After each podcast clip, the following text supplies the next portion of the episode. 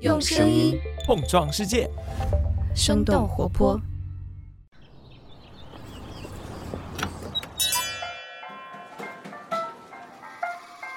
您的生动早咖啡好了，请慢用。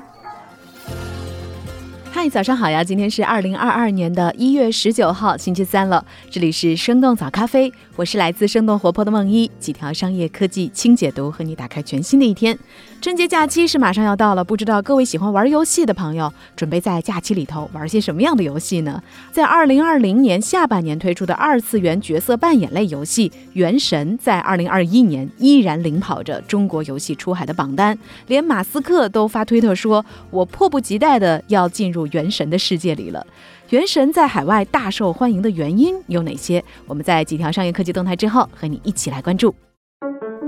我们首先来关注一下冬奥会的最新消息。一月十七号，北京冬奥组委官网发布消息表示，鉴于疫情防控形势依然严峻复杂，为了保障涉奥人员和观众的健康安全，决定将原计划通过公开销售门票的方式调整为定向组织观众现场观赛，需要观众在观赛前、观赛中和观赛后都严格遵守新冠肺炎疫情防控相关要求。这届的冬奥会一共设立有七个大项、十五个分项、一百零九个小项，将会分别在北京、延庆和张家口三个赛区来举行赛事。二月二号到四号将会开展火炬传递活动。二月四号，这届的冬奥会将会在国家体育场鸟巢开幕。根据了解，二零二二年冬奥会的要求是。简约、安全、精彩，开幕式也将会以此为标准。那这届冬奥会开闭幕式的总导演张艺谋介绍，二零零八年的开幕式有四个多小时，而这次不会超过一百分钟。那在人数上，二零零八年开幕式有一万五千名演员，而这一次呢，也将会大幅度的减少，演员数大约是三千人，也就意味着不再会依赖人海战术。这既是为了节俭办赛，也是考虑到天气寒冷，观众和嘉宾都在室外，另外还要兼顾。疫情防控方面的要求，张艺谋还表示，点火的方式乃至火炬台的方式是他们最大胆的一个设计和变革，在百年奥运史上还没有出现过。二月四号，我们可以一起来关注一下。下面我们来关注一条微软收购动视暴雪的最新消息。北京时间一月十八号的晚间，也就是昨天晚上，微软公司宣布，计划以每股九十五美元的价格现金收购游戏开发和互动娱乐内容发行商动视暴雪，交易总金额约为六百八十七亿美元，折合人民币大约是四千三百六十四亿元。交易完成后，按营收计算，微软将成为全球第三大游戏公司，仅次于腾讯和索尼。微软将会拥有三十个内部游戏开发工作室，以及额外的出版和体育制作能力。这笔收购将包括动视、暴雪和国王工作室的标志性特许经营权，以及通过美国职业棒球大联盟进行的全球电子竞技活动。微软方面表示，这笔交易已经得到微软和动视暴雪董事会的批准，但是还要满足一些成交条件以及监管部门和动视暴雪股东的批准。这笔交易将会在二零二三财年，也就是今年七月份以后才能完成。暴雪公司的前身在一九九一年成立，一九九四年改名为暴雪。一九九六年，暴雪收购独立游戏公司 Condor Games，并且将其改名为北方暴雪。同年年底推出了《暗黑破坏神》，也就是曾经在国内大火的传奇所借鉴的游戏。一九九八年，暴雪推出经典即时战略类游戏《星际争霸》，成为当年全世界销量最大的游戏。二零零四年，暴雪发行了至今仍然风靡全球的网络游戏《魔兽世界》。我们早咖啡在上周三的时候曾经介绍过，Take Two 斥资一百二十七亿美元收购了 Zynga，当时这笔交易还是游戏行业历史上最大金额的收购案。仅仅过了一个多礼拜，微软收购暴雪就以六百八十七亿美元刷新了之前的记录。下面的时间再来关注一下近期开幕的达沃斯论坛。这个月的十七号到二十一号，世界经济论坛，也就是达沃斯论坛，又一次线上开幕。那这一次的论坛呢，是以世界形势 （The State of the World） 为主题，重点来关注四大关键领域的挑战，包括气候变化、疫情复苏、经济与社会韧性和全球合作。在气候问题方面，达沃斯论坛会前发布的《二零二二全球风险报告》认为，气候行动失败。极端天气和生物多样性丧失将会是未来十年世界面临的三大最严重风险。在疫情复苏方面，主办方采访了全球一千多位商界、政界和社会意见领袖，其中百分之八十四的受访者对未来表示担忧，不到百分之十六的受访者持积极态度。此外，由于全世界只有一半的人口接种了新冠疫苗，疫苗不平等也将会导致不同的经济复苏步伐，导致世界贫困和收入不平等问题的加剧。被誉为世界经济风向标的达沃斯论坛设立于一九七一年，在疫情前的每年冬季，各国领导人都会云集瑞士达沃斯，在这座阿尔卑斯山区的冰雪小镇就世界经济发表看法。每年的达沃斯论坛的开幕之前，国际著名慈善机构乐施会都会发布一份关于全球不平等的报告，以引发各界的关注。那今年的报告显示，疫情加剧了全球不平等问题。世界十大富豪的财富在疫情期间增加了一倍多，总财富从七千亿美元增长到了一点五万亿美元。而与此同时，又有一点六亿人陷入了贫困。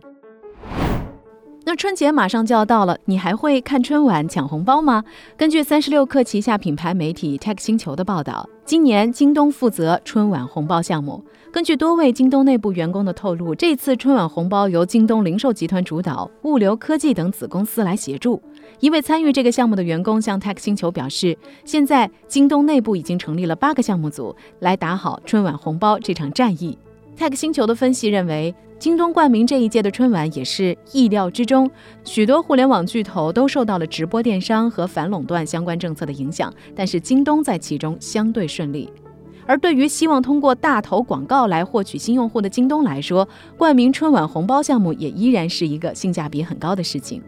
二零零九年是中国互联网赞助春晚的元年，当时许多人注意到观众席上的百度 CEO 李彦宏频频出现在直播的画面当中。那除了李彦宏的出镜机会，百度在那一年还花费了巨资拿下了春晚开播前的广告，并且在一段相声当中植入了“百度一下你就知道”。那接下来的几年呢，更多的互联网公司也是加入了赞助的行列。腾讯和阿里巴巴带着旗下的微信和淘宝入局，先后成为了春晚的赞助商。二零一九年春晚再次。和百度合作，二零二零年和二零二一年的合作方分别是快手和抖音。那今年京东的春晚红包互动将会从一月二十四号起，一直持续到元宵节，也就是二月十五号，将会发出价值十五亿的奖池福利。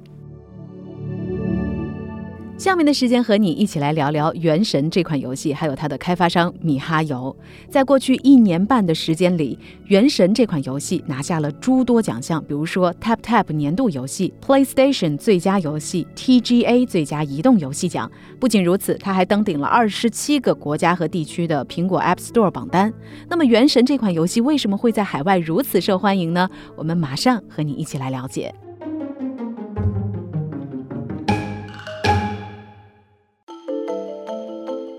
App Annie 发布了去年十二月中国游戏厂商出海收入榜，《原神》的开发商米哈游位列第二。回顾整个二零二一年的榜单。米哈游一直都排在这份榜单的前列，从来没有跌出过前四名。要知道，贡献了米哈游绝大部分收入的《原神》，可是一款发布于二零二零年九月份的游戏。上线一年多的时间以来，《原神》在全球市场表现一直很稳定，而外界也很好奇，《原神》到底赚了多少钱？除去 PC 端和主机端的收入不谈，Sensor Tower 的数据显示，《原神》第一年在全球 App Store 和 Google Play 的总收入就达到了惊。人的二十亿美元，成为了全球总收入最高的手游之一。那这款游戏呢，是过去十二个月内全球收入排行第三的手机游戏，仅次于腾讯的《王者荣耀》和《绝地求生》手机版。而这款中国公司出品的游戏，在美国和日本的收入占比达到了百分之四十四点七，而中国区的苹果商店的收入占比仅有百分之二十八点六。也就是说，《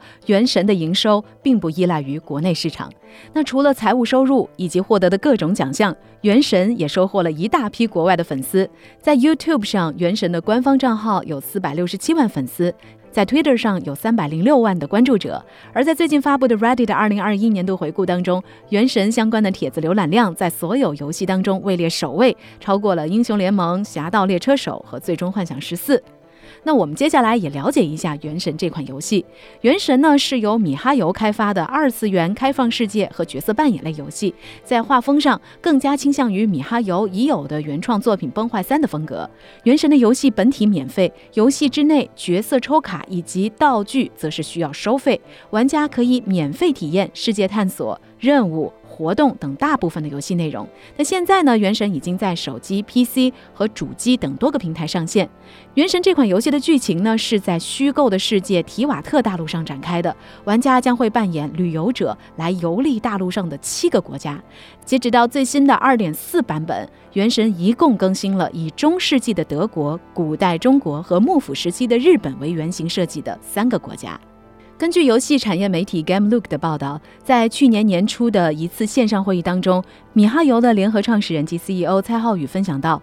研发《原神》花了一亿美元，可能之后每年还要花两亿美元，比米哈游过去三年开发的成本还要高。《原神》的研发投入已经达到了业内的顶尖水准。比如任天堂的《塞尔达传说：旷野之息》的研发成本大约是一点二亿美元，在全球销售超过了三千二百万份的《荒野大镖客二》花费了 Take Two 公司八亿美元，历时八年的时间才研发完成。腾讯新闻的报道认为，《原神》证明了移动端的设备也能够获得主机游戏级别的体验。现在手游玩家群体的喜好也正在逐渐的往游戏质量和内容层面倾斜。米哈游投入了大量的人力、时间和资金，那么他们到底都做对了些什么，让外国的玩家会如此喜欢《原神》这款中国游戏呢？原因一：底层技术投入和游戏设计。《原神》的技术总监易振中在一次技术分享大会上提到，米哈游在为游戏创作新内容的时候，始终会考虑所有平台，从智能手机到索尼次世代主机，米哈游希望为使用各种设备的玩家提供同样的体验。游戏引擎 Unity 的文章显示，在游戏上线一年半之前，《原神》的主机平台开发团队只有一个人，但最终《原神》实现了 PC、主机、手机等多个不同平台同时上线的目标。那除了技术，在游戏内容方面，米哈游也有大量的投入。作为一款开放世界游戏，地图的大小是衡量游戏开放度的重要元素，地图越大。玩家可以探索的地方就越多。根据一些资深玩家的测算，《原神》的地图面积达到了四十二点五七平方千米，相当于五千九百六十一个标准足球场的大小。